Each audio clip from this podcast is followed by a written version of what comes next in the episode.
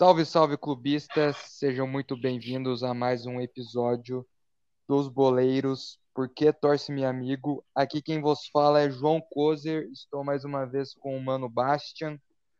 Salve, salve, Kozer. Salve, salve, clubistas. Mais uma vez, talvez pela última vez, para esse quadro maravilhoso que uns adoram e outros odeiam, né, meu irmão?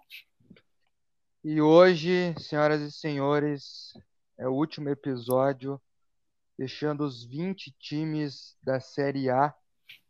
Então, hoje é meio que um episódio de encerramento, querendo ou não.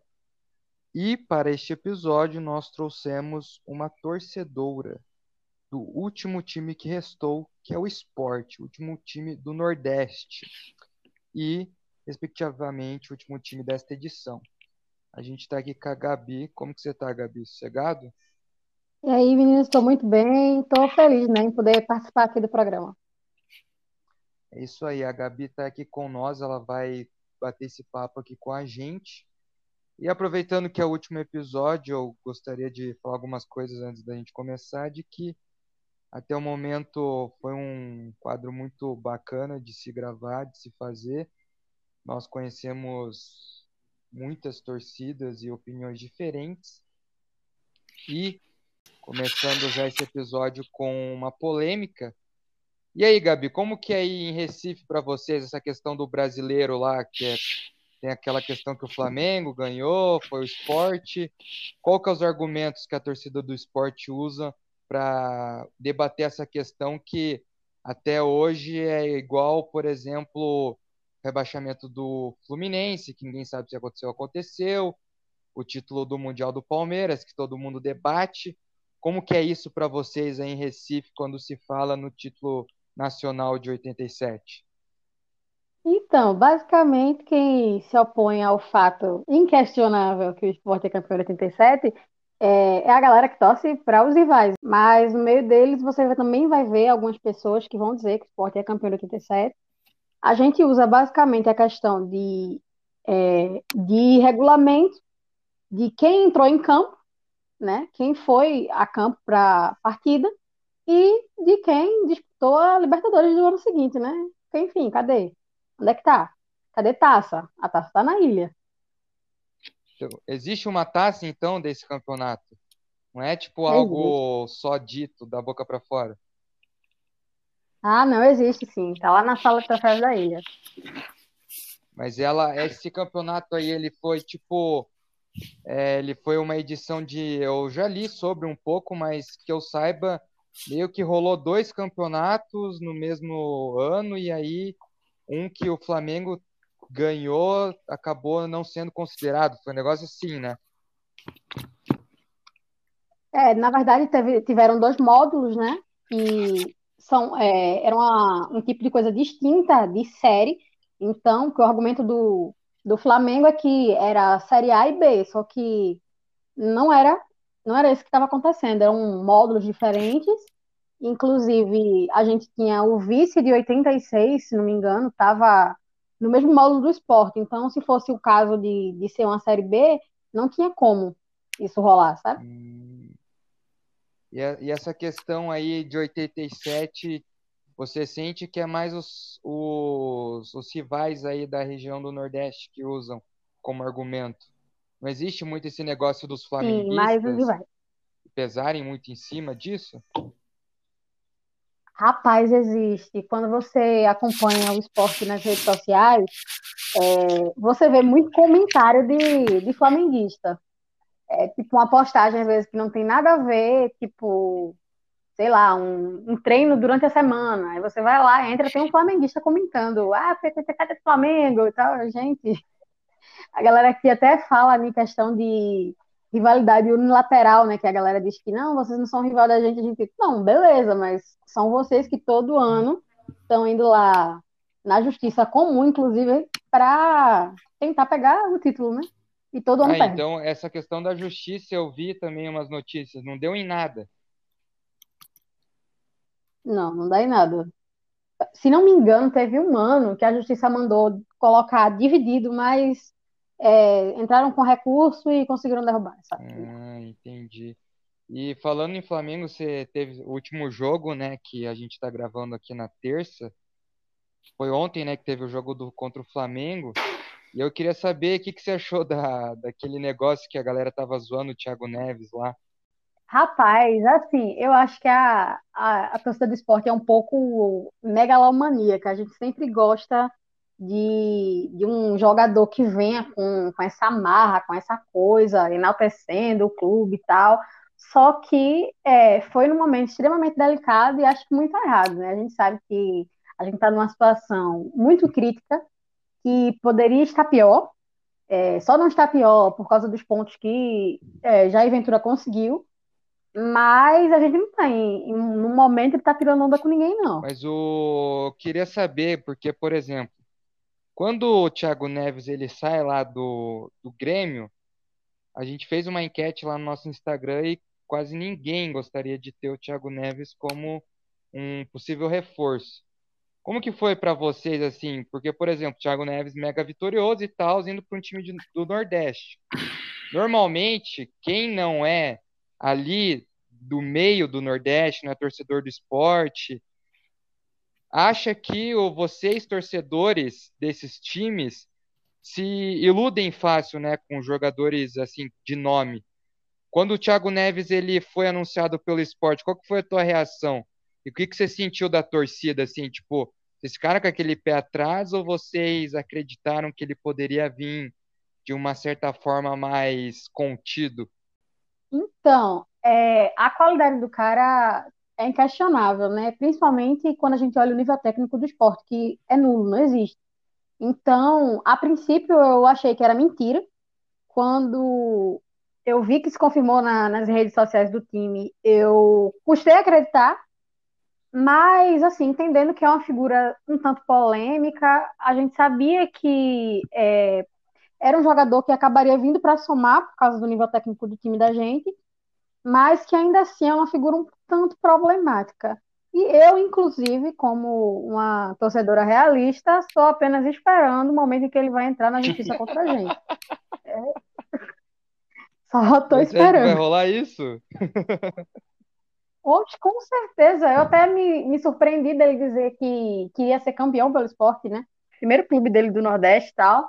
Aí eu fiz, bom, se ele quer ser campeão, ele tem a chance de ser campeão no, na Copa do Nordeste ou no Campeonato Pernambucano, né? Então quer dizer que pelo menos para a primeira fase de 2021 é, dessa temporada ele pretende ficar. Quando é que ele vai sair e colocar a gente na justiça, eu não sei, né? Mas é uma e o... Eu só queria fazer uma última pergunta sobre essa questão do Thiago Neves, uma curiosidade que eu tenho. O Thiago Neves ele tá ganhando quanto no esporte hoje? Rapaz, isso aí eu não sei te informar, porque a gente está com uma gestão que não é muito transparente, não. É, inclusive, foi eleita dizendo que ia ter transparência, que ia colocar em prato limpo todos os gastos do clube, que a gente veio de umas duas gestões anteriores que o dinheiro simplesmente sumiu e a gente que estava numa situação estável entrou num buraco sem fim. Mas se foi informado quanto ele ganha, eu não sei dizer. Eu realmente não sei. Mas eu acredito que não foi informado, não. Vocês, assim, tipo, dentro disso que o Kozer falou, do, de vir um cara como o Thiago Neves, o próprio treinador que tá aí já tem um tempo, né? E sei lá, eu acho que o balanço dele para vocês talvez seja positivo do Jair, mas são dois caras que saíram meio ali do, do eixo com meio que chutados, né? Ninguém meio que queria. E o esporte, logicamente, que a condição financeira às vezes dos clubes assim como o Atlético por muito tempo também foi assim, de ter que se conter para fazer uma contratação, né? Tipo, dentro do, do, dentro do que cabe no orçamento, né? Mas você acha que tipo, são meio que medalhões que o clube traz e você acha isso de certa forma positivo ou você não, não é favorável a isso? Você tipo, apostaria mais, não sei, no investimento em jogadores mais jovens? Que eu vejo que o esporte é um time que sempre faz algumas contratações, tipo, de medalhões, sabe? Sim, é, eu investiria no trabalho de base. Na realidade, eu não, não correria atrás dessa, dessas figuras meio folclóricas, não, porque é, a gente sabe a condição financeira que a gente se encontra, a gente tem uma base muito boa com, com os pirraias sendo chamados, é, convocados para a seleção, É, quando entram, entram bem, mas é uma cultura do, dentro do esporte de, de queimar esses meninos, né? Aí a gente tem, além, beleza, Thiago tá dando resultado. Acho que teve o quê? Umas quatro partidas que a gente levou três pontos por causa dele. É, mas também tiveram algumas outras contratações que os caras simplesmente não jogam. É, e tá aí com. Eu acredito que estão sendo pagos, né? Inclusive não posso nem bater o martelo quanto a isso, porque vai que não estejam. Mas algumas figuras que chegaram não chegam para somar, a gente não sabe a que vieram e não tem serventia alguma. O, eu estava vendo aqui o plantel dos jogadores, né? Que a gente está falando sobre jogadores. O Márcio Araújo está no esporte? Não sabia disso. Márcio Araújo está no esporte. E, inclusive, entrou, acho que fez o que um ex? Em partidas ele entrou, mas obviamente não entrou bem, com todo respeito à, à figura dele, mas é um jogador que eu acho que, caramba, velho, eu não lembro nem de ter visto uma, uma atuação dele que eu diga assim, poxa, eu não entendi para que, que ele foi trazido e já ia até insistiu nele no, no começo, mas depois ele ficou escanteado, tá escanteado também. O Jair, eu acho que ele é um cara muito. Como eu posso dizer? Eu não gosto do Jair Ventura porque ele pensa futebol de uma forma muito feia. Por exemplo, os times dele, que eu lembro, são times assim que jogam numa retranca e tentam fazer alguma coisa com as peças que tem.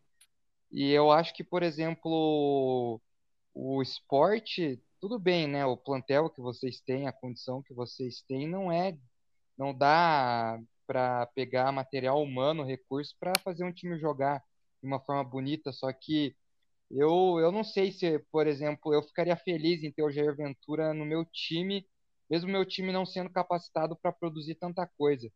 Porque eu, desde quando ele era do Botafogo, eu já não gostava do jeito que ele fazia o time dele jogar. Eu lembro que o Botafogo lá, quando ele conseguiu ir para acho que semi, né, da Libertadores, aquele time do Botafogo jogava de uma forma muito feia, era defesa e daí era uma bola longa para ver se alguém conseguia puxar um contra-ataque. Sim, assim, mas eu acho que com o, com as contratações que a gente fez e com o pensamento da diretoria não tinha o que se fazer. É, é, um, é um modo realmente muito feio de jogar, mas que às vezes chega a ser efetivo. E com o time na situação que a gente está, é, tem que ser efetivo, sabe? Aquela coisa de, de, não vai existir uma partida feia porque a gente levou três pontos. Levou três pontos. É o que, que a gente quer para escapar da degola, né? Mas é, confesso que é uma forma muito, muito feia de jogar, mas que como vem andando certo, quando ele faz algo diferente, às vezes pesa, né? A gente leva um, um sacode e eu sinto falta. E essa questão aí da diretoria, o que você acha que é o principal problema hoje na diretoria do esporte em questão de gestão de, do futebol mesmo? Porque, por exemplo, a gente está falando de esporte, né? A gente começou conversando de, sobre o título de 87, sobre, que eu saiba, uma das maiores torcidas aí do Nordeste, porque já foi falado do esporte em outros episódios de times do Nordeste aqui. O que, que, que, que você acha que falta hoje para o esporte? É claro que você vai falar que tem que mudar a direção ali e tal, mas qual que é o pior o problema que você sente que passa dirigente, os caras não conseguem resolver de forma alguma? Eu acho que é a transparência, porque tem que ser feita uma auditoria naquelas contas. A gente sabe que é, tinha dinheiro e, assim, teoricamente, não se sabe para onde foi, que eu não, é, não vou estar taxando nada aqui para não receber um processo em casa. Mas é, é, enquanto eles continuam colocando a situação, é, continuar colocando gente que pensa igual a eles, eu acho que não, não tem muito como mudar, né? Vai acabar até mudando de, de figura, mas se a figura pensa da mesma forma, eu acho que não tem muito para como fazer diferente. Então é, é, é, questão de transparência mesmo. O esporte ele, ele passou muito tempo assim. Isso é uma coisa que é, até na época mexeu assim com. Me fez pensar muito, né? Quando o esporte foi campeão da Copa do Brasil, acho que foi 2007 ou 2007, né? Não é 2008. 2000, E ao mesmo tempo foi rebaixado, né? No, e jogou uma, no ano seguinte uma Libertadores e a Série B. Você acha que aquela Copa do Brasil foi meio que tipo uma atacada de sorte? O, que, que aconteceu ali naquele momento com o esporte voltando lá atrás? E depois daquele cenário lá, o esporte ficou por pelo menos acho que uns, uns 6, 7 anos assim, sem ter nenhum brilho, né? E depois voltou, ganhou ali um, um campeonato regional, alguma coisa e depois lá em 2017 foi ter um, um time redondinho com Diego Souza, Richelli, uns caras que estavam em destaque, o que gerou muito. Né, o esporte meio que tinha ressurgido naquela época. O que, que aconteceu daquela época de 2008 para frente que o esporte entrou numa uma certa crise, assim, uma derrocada? A que você atribui isso, sabe? Rapaz, 2008, é, eu diria que foi muito que a, a galera se entregava demais, sabe, jogando, entregava em campo. Era um time também limitado, era um time que não tinha estrela, mas buscaram, né? Eu acho que, inclusive, a, a eliminação da, na Libertadores para o Palmeiras deu horrores. Foi um, um episódio um pouco difícil de, de engolir, sabe? E é, de lá para cá a gente teve uns lampejos de tipo, tanto boa gestão como boa atuação do time, né? Agora, faz tempo que a gente não ganha um, um campeonato relevante, assim, sem desmerecer o campeonato pernambucano, mas o último título regional da gente foi em 2014. Então, faz um tempinho que a gente não está ganhando nada tão relevante. E a nível nacional é que não tem condição mesmo, mas a gente fez um, até uma sequência legal, assim, quando a gente fala em times de Nordeste, né, a gente ficou, que acho que 2015 até 2018, a gente caiu em 2018. Ficou de 2015 a 2018 na Série A. Isso é uma coisa, assim, é um, é um feito, né? Para quem luta tanto contra as próprias mazelas que tem dentro do clube, quanto para um ambiente muito hostil para quem é de fora do, do eixo sul-sudeste no futebol. E aí, no, entre a torcida do esporte, você sente muito que existe muito flamenguista infiltrado aí? Não, não. É, assim, tinha uma, uma menina no, no Twitter, acho que, que uns três anos atrás, que ela era conhecida por esse feito de torcer para o esporte e para o Flamengo. É, mas é uma coisa muito esquisita, não, não costuma ter. Em Recife você vê pouquíssimo flamenguista, é, realmente não tem quase. E porque é, é uma galera, a gente é uma galera muito bairrista, né? Aí é mais fácil, muito mais fácil você ver torcida do, do trio de ferro. Mas não tem muito não. Hum. Aí em Recife, qual que são os outros times além do esporte? Tem o Santa Cruz e o. Qual que é o outro? O Náutico. o Náutico. Coitado do Náutico, né, cara? Já tá é. caindo em esquecimento, cara. Verdade. É, o Aquela, aquele jogo, aquele jogo do Grêmio Náutico lá, a Batalha dos Aflitos. Deu muito o que falar aí na cidade quando aconteceu, você lembra? Você chegou a Hoje deu demais. Chegou a ver esse jogo?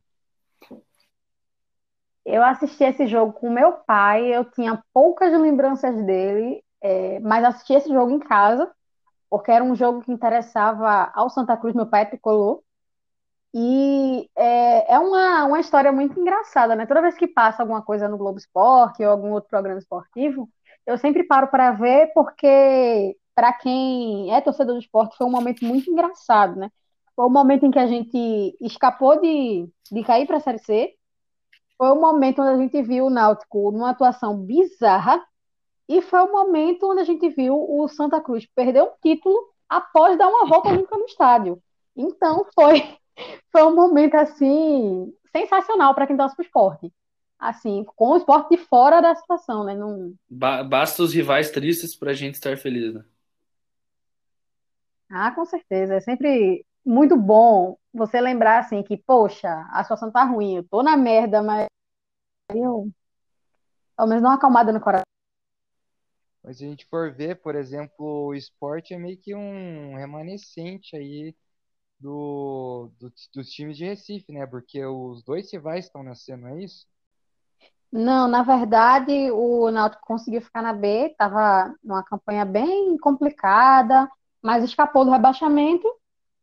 E o Santa fez esse ano, uma, é, no caso do ano 2020, né? Uma coisa muito engraçada que foi ser é, invicto no Campeonato Pernambucano, foi, ele foi vice-invicto, é, fez toda a primeira fase da Série C também de forma invicta e não conseguiu subir, não conseguiu acesso. A Série C é meio complicada, eu acho um negócio bem, bem hostil. É, agora vamos fazer companhia para o Paraná Clube. Um abraço para o Chico aí, inclusive, que está nos ouvindo agora. Mas, cara, Só se for ver, tipo, há seis anos atrás, eu lembro que o Santa Cruz estava jogando no Campeonato Brasileiro, Série A. Do nada, os caras estão ali na C. Como que pode, né? Tipo, de uma hora para outra, o time pode afundar e nunca mais voltar de uma forma boa, assim, sei lá, tipo, recuperar. O Botafogo, cara, o Botafogo vai cair, eu duvido eles voltarem no próximo ano. Eu acho que, tipo, o Botafogo vai deixar de existir daqui a uns anos. Cara, essa parada de deixar de existir, eu não sei eu se acho rola, que a série... por, por, exemplo, o Santos Mas é um clube B muito é um, tradicional, né? complicado, né? É, depende o ponto de vista, porque, por exemplo, se o, o Botafogo, na situação que ele está financeiramente, ele cai, um time assim que cai, como que a gente pode dizer? O Botafogo eu não acho ele pequeno, eu acho um time grande, mas, por exemplo, um time como, sei lá, Fluminense cai. O Fluminense ele meio que vai cair para se estabilizar. Botafogo não, parece que ele vai cair para afundar de vez, entendeu? Ele não vai ser aquele time que Pique vai Cruzeiro fortalecido.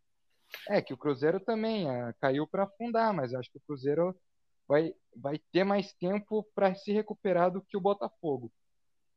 Que nem você vê time que tipo cai e aí dois anos depois que caiu já tá ganhando título, entendeu? Diferente de outros times que caem e tipo só voltam para brigar de novo para não cair. Isso eu acho que, tipo, é uma diferença entre, entre gestão. É meio que você dá meio que, tipo, a oportunidade daquele time deixar de ser aquilo que ele era para ele mudar a chave. Ou ele vai se tornar um time melhor, ou ele vai ficar pior e vai se afundar. Igual o Botafogo. O Botafogo faz tempo que tá nessa de, tipo, deixar de existir, porque, cara, Dizem que é o time mais endividado aí do Brasil, que não sei quantos que deve, e agora tá ferrado, né? Já tá rebaixado praticamente, se for ver. É, ele deve oficializar na próxima rodada, né? Porque hoje empatou com o Palmeiras e se perder mais pontos aí já era. É, Gabi, eu queria pedir para você o que, que você. Primeiro, assim, pediu de, um jogador em específico, que é o Diego, o Diego Souza, né? Que fala. Porque para mim ele é um, cara muito brabo, queria ver no meu time. A gente aqui no podcast uma vez profetizou e falou que ele era melhor que o Cavani. Poucos acreditaram, mas a verdade está aí, ó. Diego Souza na final da Copa do Brasil. Cavani, não sei, né? Não tá, tá aí perdendo para o Sheffield na Premier League. Então a verdade dói. O que esse jogador representa para vocês aí do esporte? Caramba, a relação da gente com o Diego é um negócio mil vezes tão grande que ele aparece no, na televisão, a gente chora, né? É um negócio, é uma relação bem, bem complicada. A gente gosta muito dele, é, embora não tenha sido alguém que ganhou tanta coisa aqui, é, rolou uma identificação, sabe? Rolou uma coisa entre a torcida e ele. E veio, né? Teve, duas passagens aqui e tal, e sensacional e é alguém que a gente sente muito a perda. A gente sabe que era um cara, é um cara que gosta do esporte, é um cara que a torcida do esporte gosta, que a torcida do esporte é chatíssima, mas a gente gosta do cara. E ele é um cara que faz diferença, a gente percebe que faz diferença. E dói um pouco quando a gente lembra quais foram os argumentos da, da nossa diretoria para não correr atrás do cara, né? Sabendo que cara faz diferença onde, onde chega. A gente tá vendo aí o que ele tá fazendo lá no Grêmio e é sensacional. É, o que ele estaria fazendo num elenco tão, tão pobre quanto da gente, né? Seria uma, uma coisa para dar um ânimo, resolveria muita coisa. Infelizmente, a gente está no momento em que a gente conta com, com atuações individuais milagrosas, né? A gente está contando com milagre, porque não tem muito o que fazer na situação em que o esporte se encontra. Qual foi a situação na época com o Diego Souza, que eu não lembro? Só... Ele saiu pro, pro São Paulo, não foi? Foi, saiu pro São Paulo. Mas... É questão de, de pagamento. É, também o cara recebeu uma proposta boa, sabendo que vai, vai receber em dia, é que vai, né? Um clube com muito, muito grande quanto São Paulo, e eu fosse ele, eu iria também. Mas é, fica na gente aqui fica aquela aquele machucado, né? Aquela coisa de ter se trocado. Dor de corno, né? Uma dor de corno, realmente, uma dor de corno. E eu, desculpa mais uma vez pedir de outro jogador, mas é que, cara, eu, eu gostava muito de um cara chamado Richelli, não sei se, obviamente você vai lembrar, o cara tem 300 jogos, né? É, e ele, cara, quase veio pro CAP aí, e, porra, agora tá no Atlético Goianiense, até fiquei meio, ué, o que, que esse cara tá fazendo aí? Porque, porra, ele jogava, por um bom tempo ele jogou bola pra caralho, né? Não sei se caiu o nível dele, o que aconteceu. Mas eu gosto muito desse cara. Bicho, eu gosto de Richelli, gosto muito. É, teve uma passagem muito legal por aqui. Só que aí agora, quando ele voltou, ele chegou a voltar no, em 2020, mas ele não entrou e ele foi embora é, estou na justiça também. Não, não sei o que rola. É, como estou dizendo a vocês, é bem complicada essa questão da, da diretoria aqui, porque eles fazem, acho que, alguns acordos com os jogadores e não cumprem, e a gente não fica sabendo de nada. Quando você vai ver, tá o jogador indo embora e você, poxa, o que, que aconteceu aqui? Não, você não sabe. Mas o, o futebol de Richelli caiu bastante. Não tá mais a mesma coisa, não. O... Esse Richelli aí, eu lembro que ele tinha ido pro Internacional uma época e acho que ele nem chegou a vingar. E eu lembro que tinha outro moleque aí. Como que era o nome daquele cara lá que.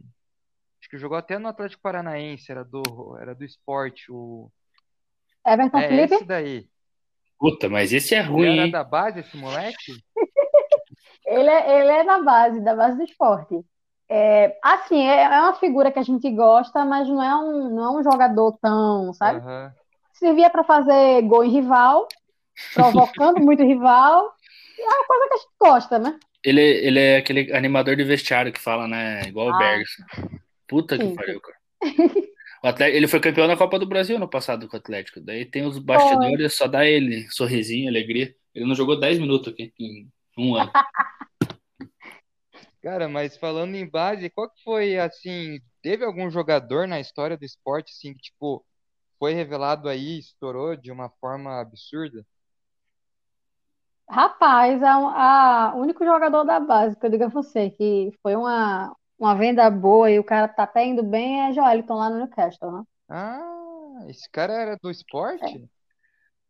É, é da base do esporte. Mas ele chegou a atuar na principal aqui no Brasil? Atuou, atuou no esporte. Você esperava que ele ia se tornar isso ou não? Não, não esperava não, viu? E durante um tempinho, depois que ele foi vendido, eu fiquei sem saber um, um pouco do que estava acontecendo e tal. Mas aí, vez ou outra, quando ele faz um gol, aí aparece a torcida para dizer, oi, tá vendo? Vocês não valorizam a base de vocês e que não sei o quê. É, mas aqui, é o povo, aqui é o povo é meio complicado mesmo. Cara, mas é isso é, no, é em todo lugar, cara. Esses dias eu vi um cara me corneteando. Teve um cara que jogou aqui no Atlético, ele ficou uns dois anos assim, e, cara, ele não encaixou, que foi o Edgar Júnior. Ele foi pro Bahia, esse cara, e ele, tipo, meu Deus do céu, ele era o Pelé do Bahia. Os caras do Bahia botaram ele na seleção de todos os tempos.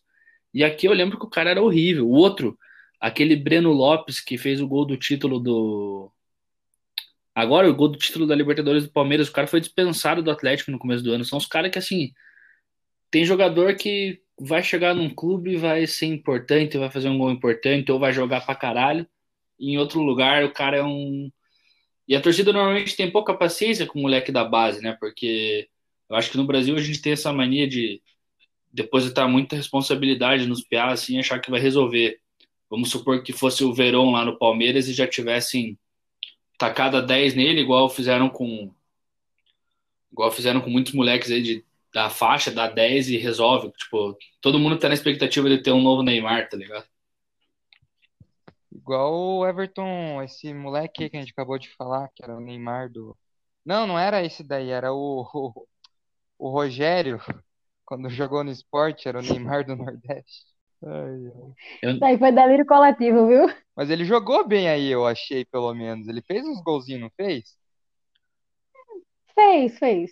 Inclusive fez gol, gols bem importantes, né? Gol de permanência e tal, mas eu não gosto dele não, velho. É, sinceramente, eu não tenho tantas boas lembranças não dele, não. Mas ele tava naquele time. Aliás, você acha que aquele time lá de 16, 15, que tinha o Richelli, tinha Magrão, tinha, o- acho que era Durval, tinha o Rogério e Sim. tinha uns outros caras lá que até que falavam-se bem na época. Você acha que foi dos últimos anos foi o time mais bem montado aí de vocês ou não? Acho que sim, viu? Depois dali foi só ladeira abaixo. Quem que era o treinador na época? Era o aquele maluco lá que treinou o Oi, cortou, não li. Não foi ele? O Eduardo Batista, não foi? Sim. O treinador da época. Será que era esse, Gabi, o Eduardo Batista? Eu acredito que sim. Deixa eu dar uma filadinha aqui. O Eduardo Batista teve uma entrevista maravilhosa no Palmeiras, pra quem não se lembra aí. Aqui tem um homem. Como é que era a coisa que ele falou? Cara, ele só surtou, velho. Se, se procurarem aí na internet vão achar essa entrevista aí. Maravilhoso. Só tem uma entrevista melhor que a entrevista do Richelli na saída de jogo. Que o cara deu um pênalti contra o esporte lá e o cara xingou o juiz de tudo quanto é nome no final do jogo. contra o. Palmeiras tem esse jogo aí. Cara, meu sonho é que o jogador do meu time faça aquilo, cara. Me senti representado por ele naquele momento. Cara, mas o Eduardo Batista era muito fraco, velho. Meu Deus, até hoje eu não entendo do que que contrataram ele. Ah, na época ele fez o Sport jogar, mas aquele time do Sport era muito bom, né, cara? Aí é complicado você. Mas é que, por exemplo, Ah, cara, é igual o Thiago Nunes, tá qual ligado? que, qual que é, por que que o Eduardo Batista tem tanta moral aí no time do esporte? É muito mais por causa do pai dele, né? Não é tanto por causa dele. Rapaz, assim, é, com a gente foi até. Foi bom, né? O tempo que ele passou aqui. É, a gente teve a Copa do Nordeste com ele. E, rapaz, eu não sei se foi um. A gente tava com ele quando a gente teve a melhor campanha do brasileiro, isso aí eu não vou lembrar agora. Mas a gente ganhou com ele. E também tem a questão do apelo do pai dele, né? Que foi sensacional aqui. Como que é a história do Qual que pai é essa dele parada aí no esporte? É, Nelsinho tava com a gente em 2008. Foi o, te... foi o campeão da... da Copa do Brasil, então, né? Isso. E é verdade que a saída dele foi por conta daquela briga lá com o Paulo Baier ou é mentira isso aí? Rapaz, é o que todo mundo diz, viu? É, não tenho certeza disso, mas eu acredito que sim. É, a diretoria daqui é muito influenciável. É, vai muito na opinião de, de certas, às vezes um, um técnico, mas às vezes um jogador. E aí, Mas você lembra como que foi essa história? ai, não lembro não, viu? 2008 eu era muito pirraia, muito, muito pequeno. Não tava interessado no batidor do esporte. Bastidor não tava, não. Meu negócio era tipo, meu irmão, a gente tá ganhando isso aqui, a cidade tá pegando fogo, ano que vem é, é Libertadores. Eu, eita, meu Deus, nunca tinha visto meu time na Libertadores. Eu, o que que tá acontecendo? Mas eu não era muito ligada em, em bastidor do time, não. Pegando esse gancho aí, onde que surgiu essa... Você falou que teu pai é santa. Da onde que surgiu a Gabi, torcedora do esporte? Tipo, qual que é a pira, né? Da onde você, você... Porra, vou torcer pro esporte. Esse, é esse... E onde foi a virada de chave, né? Que você começou realmente a viver o esporte.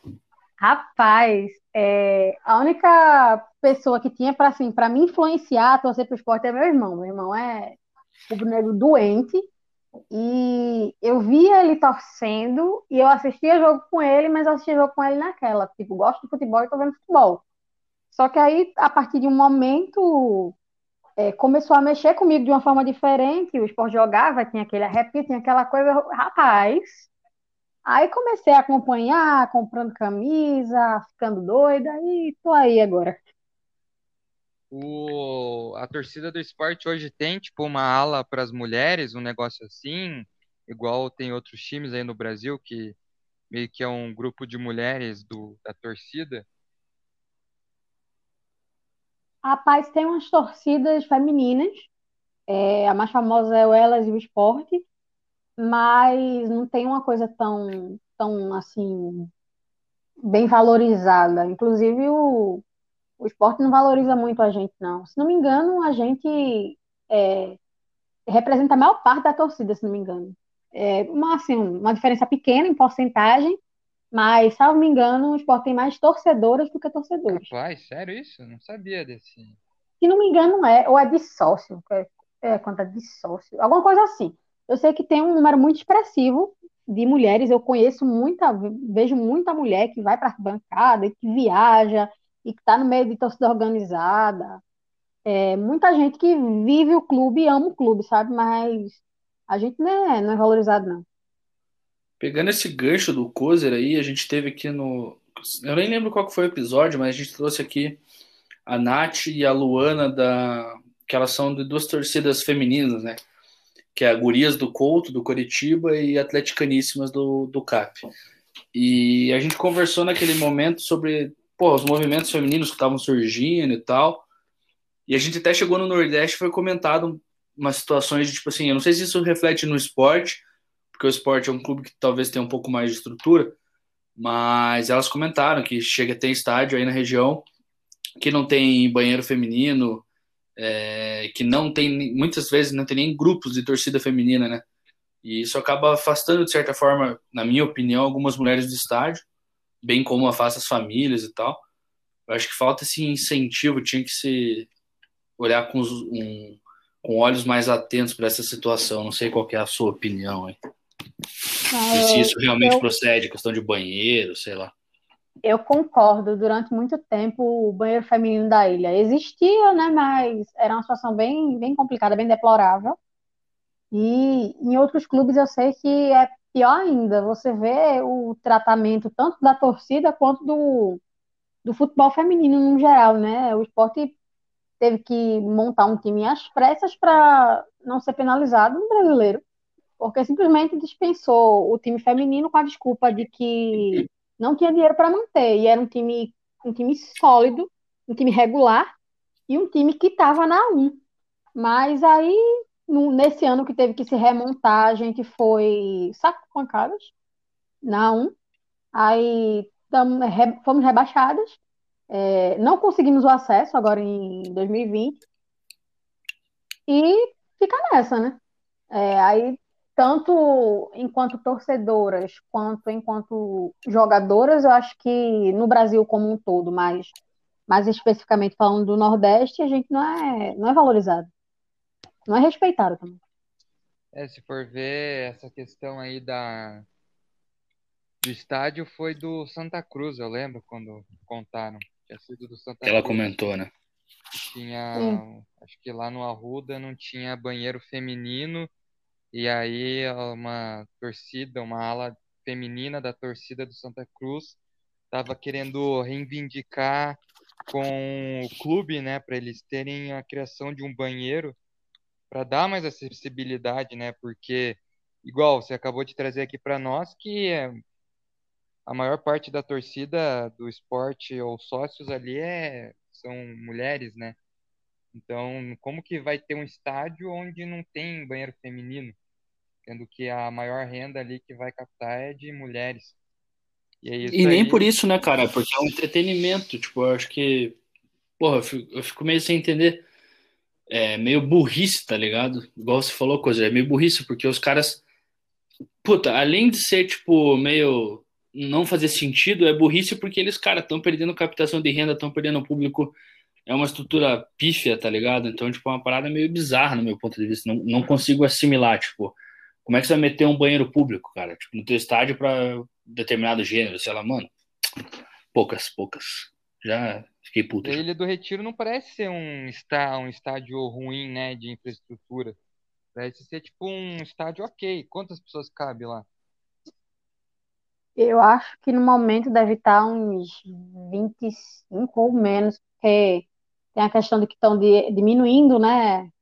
O espaço lá tem uma, um setor entre a arquibancada visitante e a frontal que não fica ninguém, mas acho que está na, na média dos 20, 25, por aí. Viu, um negócio que eu tava lembrando agora de notícia, a gente falou do Thiago Neves, mas eu queria voltar e te pedir um negócio, tipo, você acha que ele é meio prepotente? Porque, por exemplo, aquela vez lá, eu não sei, depois de uma vitória, ele chegou e falou que o esporte depende muito dele. Tipo, é meio fato que tecnicamente ele é o melhor jogador ali, mas você não acha que é meio que ele parece que ele tá meio sendo prepotente no sentido de que ah, eu sou maior que o esporte, eu tenho mais importância, o esporte que deve a mim, não eu que devo ao esporte. Você, você se incomoda com essas coisas assim? Eu acho que em outro momento eu me incomodaria, mas nesse momento é, eu concordo com ele.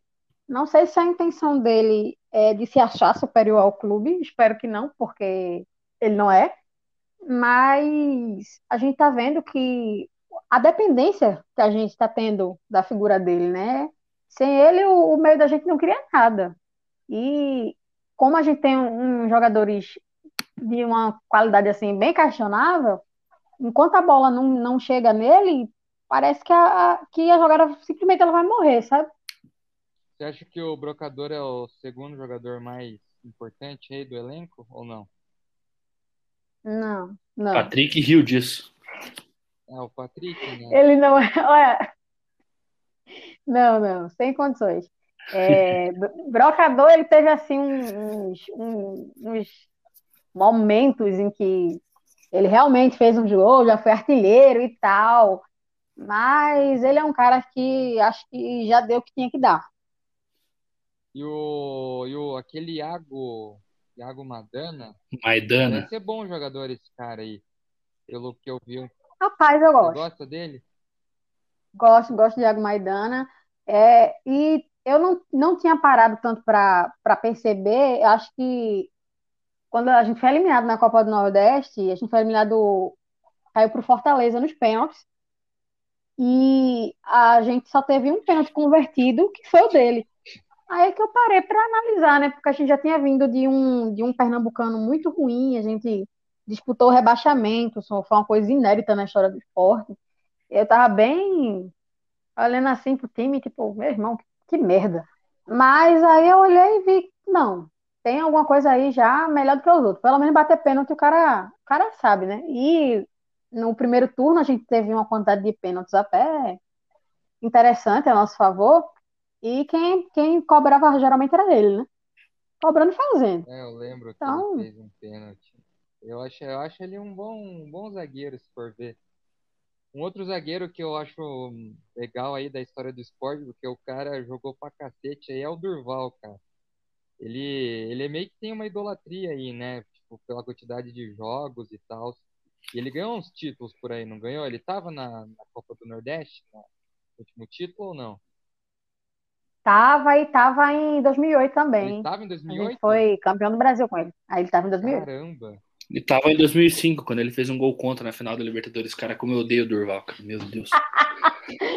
Bichinho, rapaz, bichinho. Tem jogador que a gente passa um, passa um paninho. Você, você- você- chegou Tá a comprar camisa do Durval aí ou não? Não, eu não, porque eu não, eu não curto muito comprar camisa de jogador. Aham. Embora existam jogadores, como eu tô dizendo, é, foram figuras tão importantes que eu não, não veria problema em ter o nome dele numa camisa minha, mas eu prefiro não comprar sem, sem numeração. E qual que é teu ídolo supremo do esporte? Magrão? Ah, velho, magrão, magrão. Como que Não foi dizer. você quando ele saiu daquela forma? Que eu lembro, daí você pode me falar melhor, que deu meio que uma treta, né, quando ele saiu do esporte. Deu uma treta bem grande, inclusive, porque uma parte da torcida até hoje não perdoou o Magrão ter colocado o time na justiça. Hum, Mas eu entendo que ele chegou a um estágio de esgotamento e foi um cara que fez de tudo pelo time, né? E até, de certo modo, o Sporting apostou num, num cara que ninguém conhecia.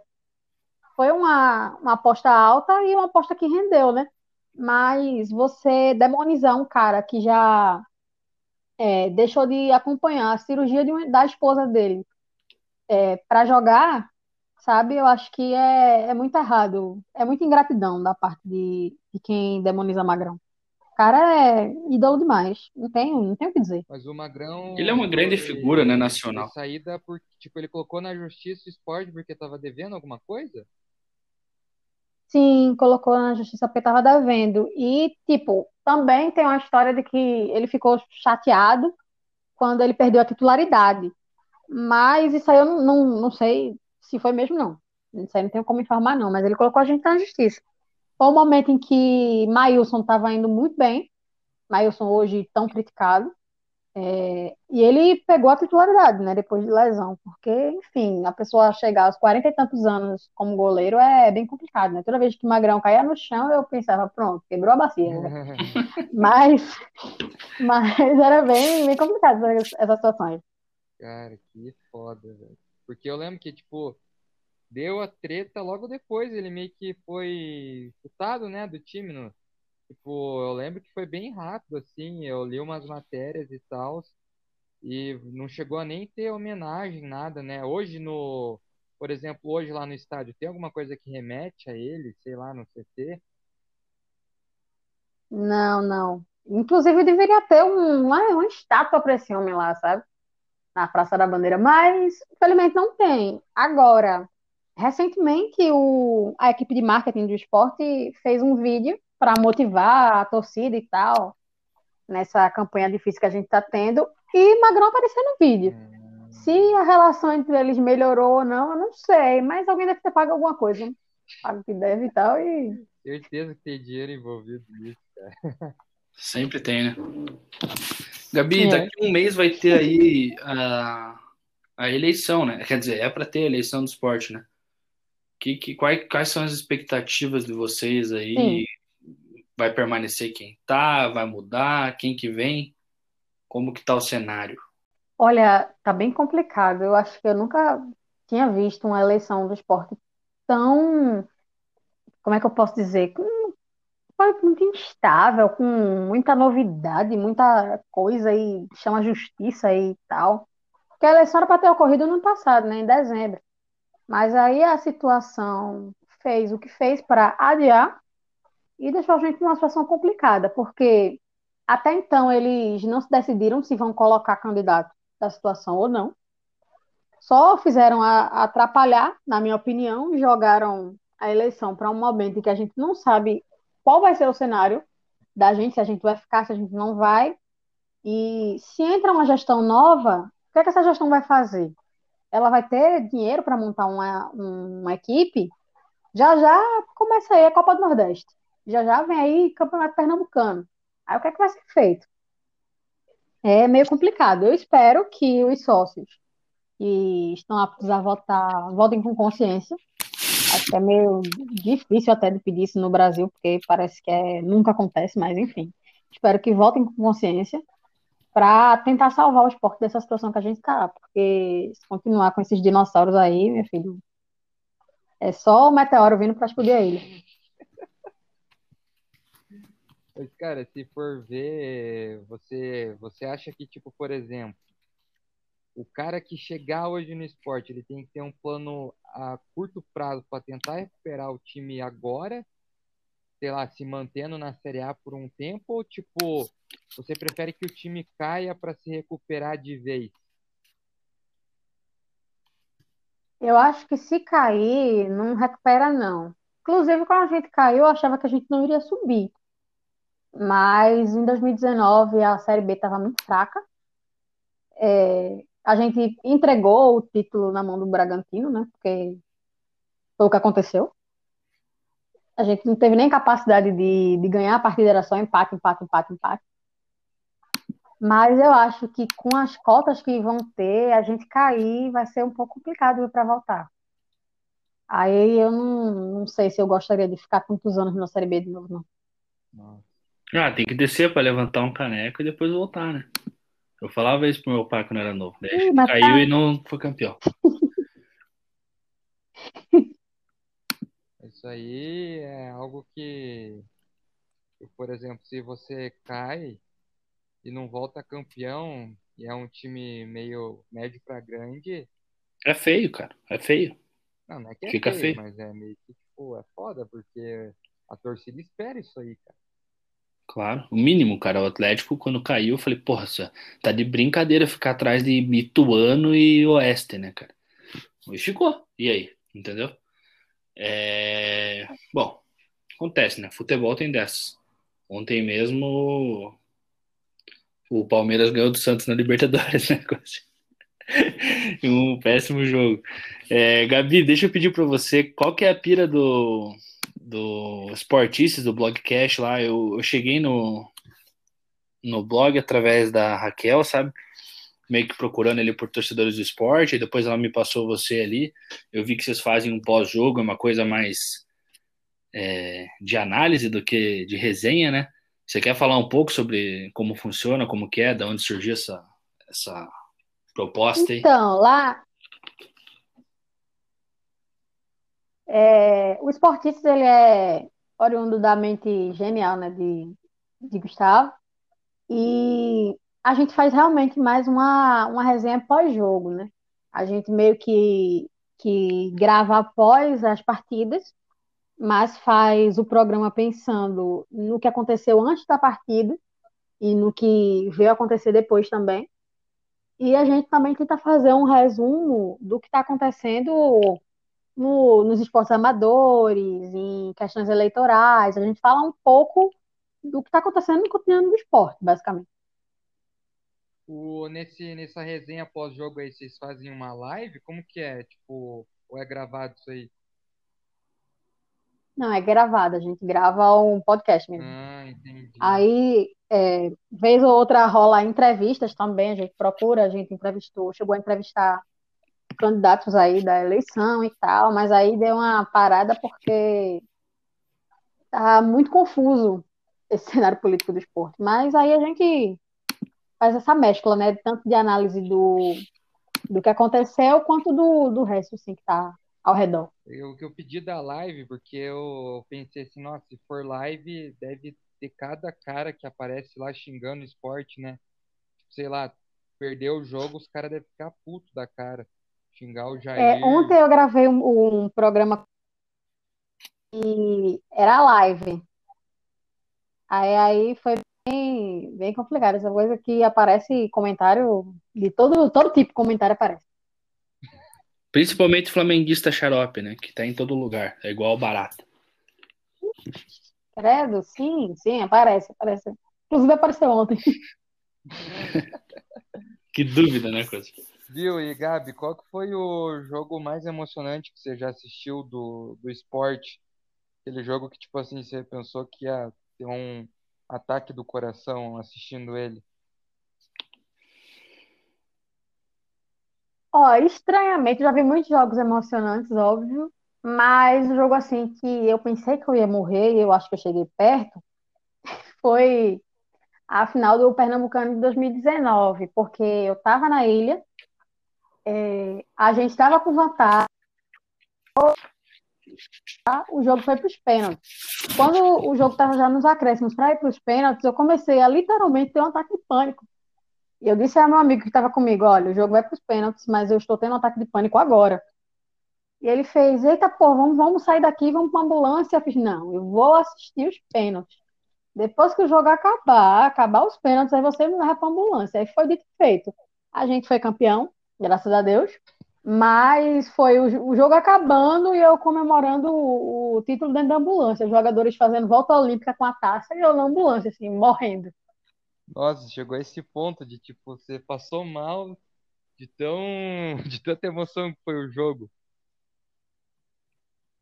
Pô, passei mal.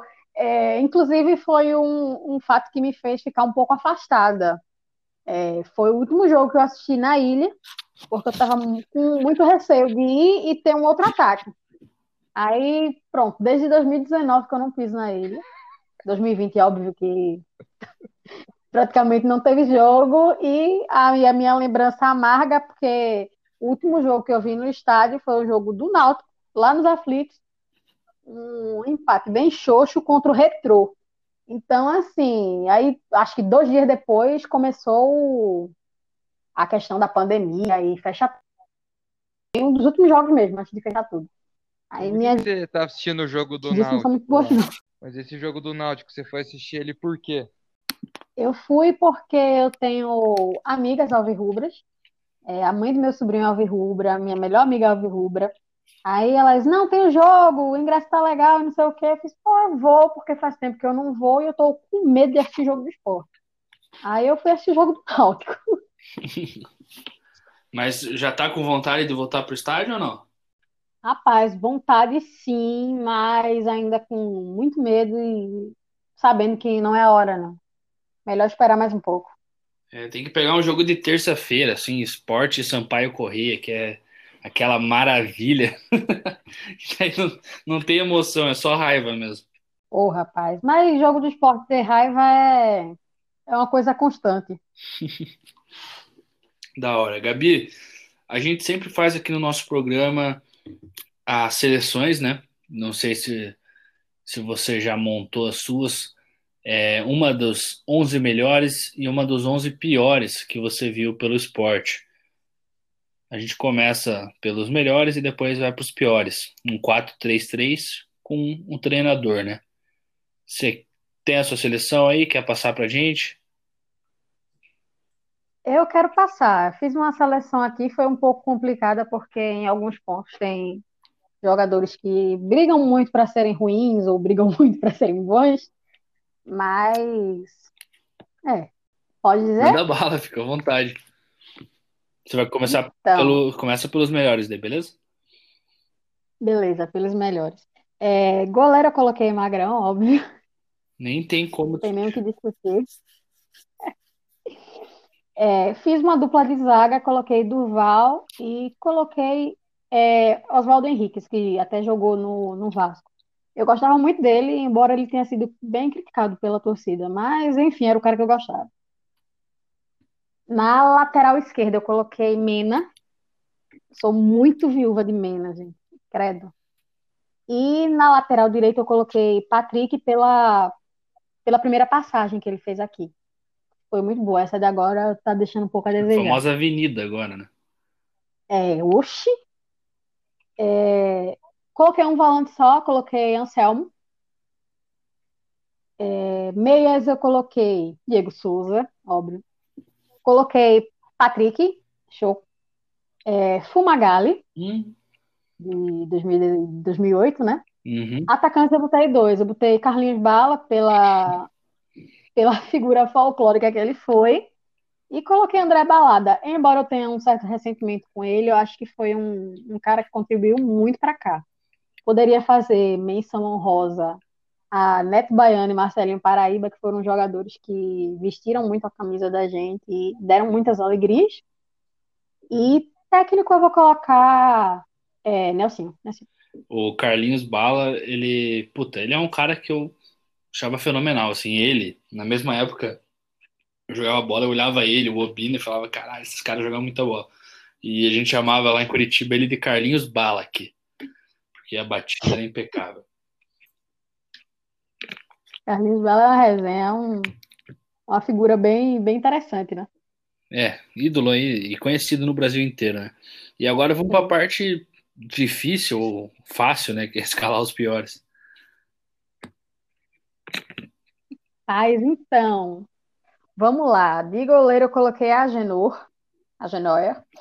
É, Zagueiro, coloquei Matheus Ferraz. Sinto muito a qualquer torcedor do Fluminense que gosta dele, mas eu não suporto.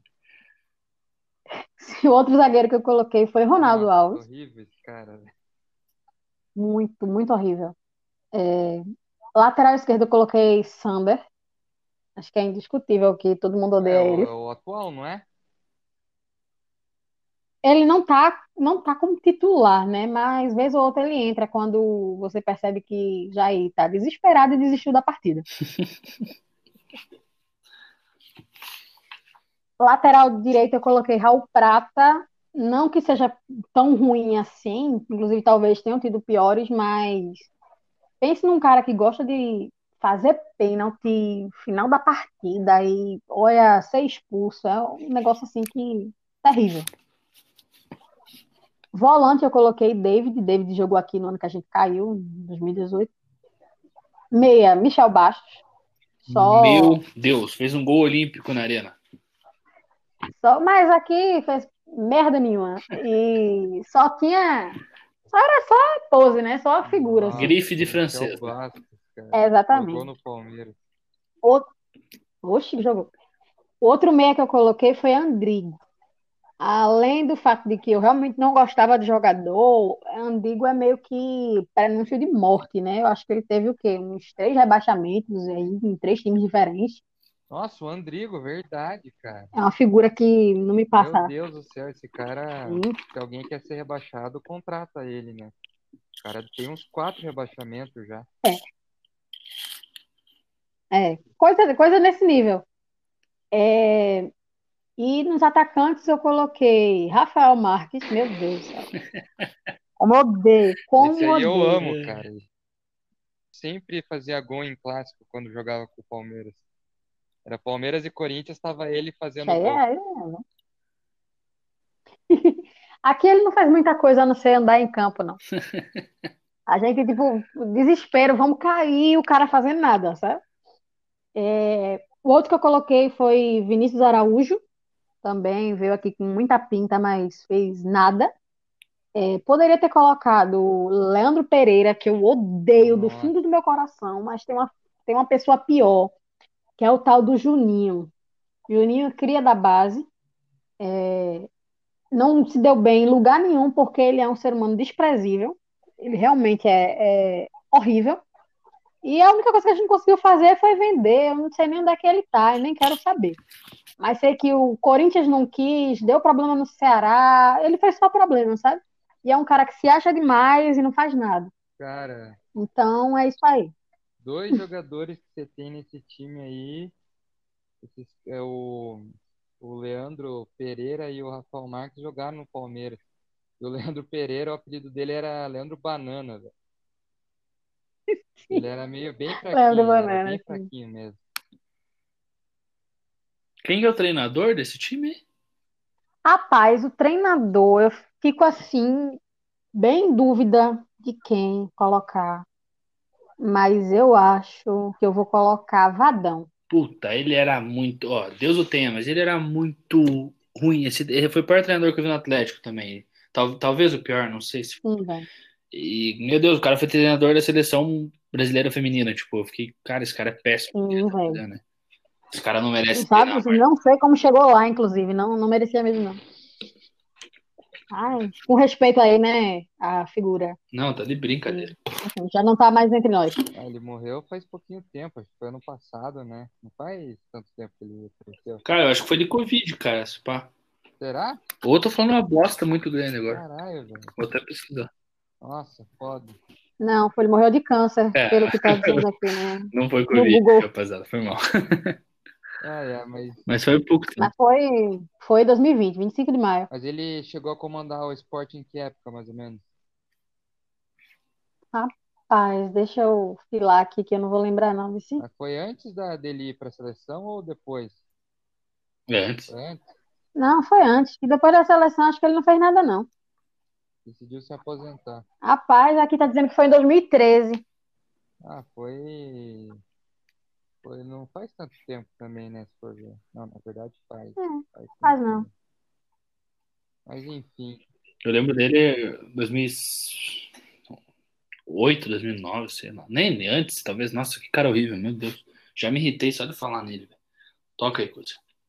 Mas enfim, Gabi, é, antes da gente encerrar, a gente vai abrir uns minutinhos aí para você falar sua mensagem para a torcida do esporte, fazer ao você talvez uma promessa caso o esporte não caia, fique à vontade para mandar um, um alô para a torcida do esporte que vai ouvir você.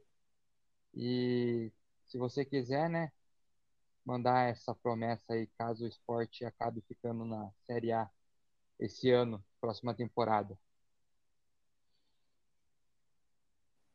Então, gente, primeiro agradecer a vocês pela oportunidade né, de estar aqui, foi muito massa. É, dizer aí para essa torcida que não esmoreça, eu sei que está tá sendo muito difícil, mas a gente não, não pode exigir do esporte, não, que se a gente deixar na mão desses caras aí, o time vai se acabar. Inclusive, para quem é sócio, voto consciente, pelo amor de Deus, é isso que eu mais imploro. É, quero mandar um alô aí, um salve para a galera do Clube do RT, que é um grupo do WhatsApp que a galera é muito minha amiga e me acompanha muito. E também para meu namorado, que me apoia em tudo que eu faço.